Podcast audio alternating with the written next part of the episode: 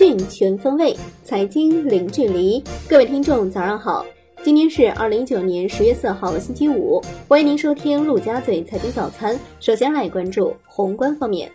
市场监管总局局长肖亚庆表示，落实各项责任，切实维护节日假期市场安全稳定，维护广大消费者合法权益。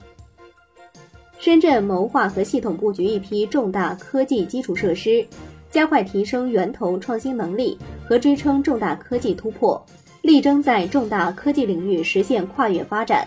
目前，深圳已授牌格拉布斯、中村修二、科比尔卡、盖姆、杰曼诺夫等九个诺奖实验室。来关注国内股市，香港恒生指数午后由跌转涨，收涨百分之零点二六，最终报收在两万六千一百一十点三一点。恒生国际指数涨百分之零点三七，恒生红筹指数涨百分之零点四九，消费板块表现强势，海底捞大涨百分之五点零二，全天大市成交六百二十五点二九亿港元。中国恒大公告，集团物业九月合约销售金额约八百三十一点一亿元，环比增长百分之七十三点八，同比增长约百分之三十一点九，刷新单月合约销售金额的历史记录。碧桂园公告，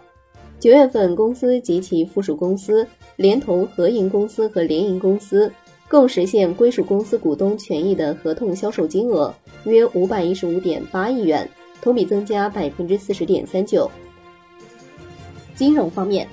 今年以来多家券商营业部渠道的私募产品销售较去年出现明显升温，仅华东某大型券商的深圳分公司。今年前九个月不到的时间，代销的私募产品量已经超过十五亿元。二零一九年私募基金发行数量增长显著，自三月份以来，平均每月新发行产品数量均在一千只以上。产业方面，华为与明讯合作在马来西亚建设五 G 网络，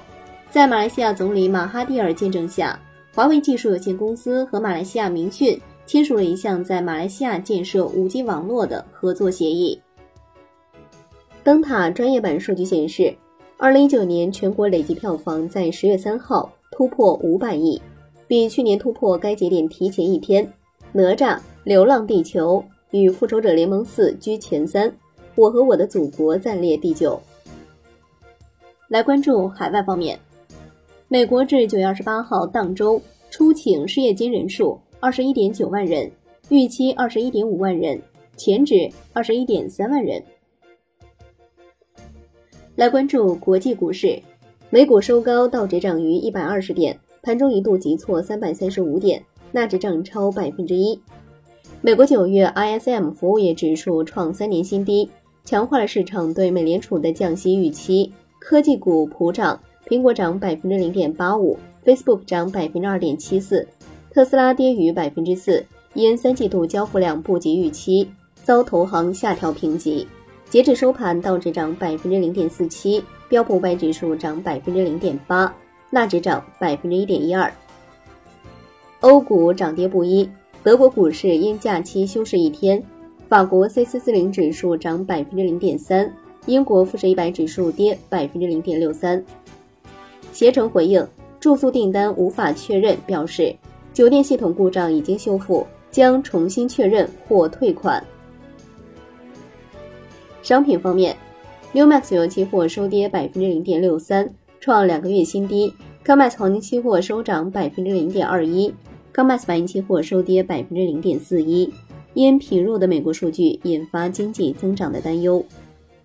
伦敦基本金属涨跌不一，L 米七铜跌百分之零点四一，L 米七锌跌百分之一点零八。L 米七镍涨百分之一点零三，L 米七铝涨百分之零点七六，L 米七锡跌百分之零点九一，L 米七铅涨百分之一点四三。债券方面，美债收益率再度全线走低，投资者对美联储十月降息的预期升温。三月期美债收益率跌两个基点，报百分之一点七二一；两年期美债收益率跌九点二个基点，报百分之一点四。三年期美债收益率跌八点九个基点，报百分之一点三五一；五年期美债收益率跌八点四个基点，报百分之一点三五四；十年期美债收益率跌六点四个基点，报百分之一点五三九；三十年期美债收益率跌五点六个基点，报百分之二点零三四。最后来关注外汇方面，纽约尾盘美元指数跌百分之零点零六，报九十八点九五七，连跌三日，创一周新低。欧元对美元涨百分之零点零五，英镑对美元涨百分之零点二四，美元对日元跌百分之零点二六。离岸人民币对美元现涨一百八十七个基点，报七点一二八三。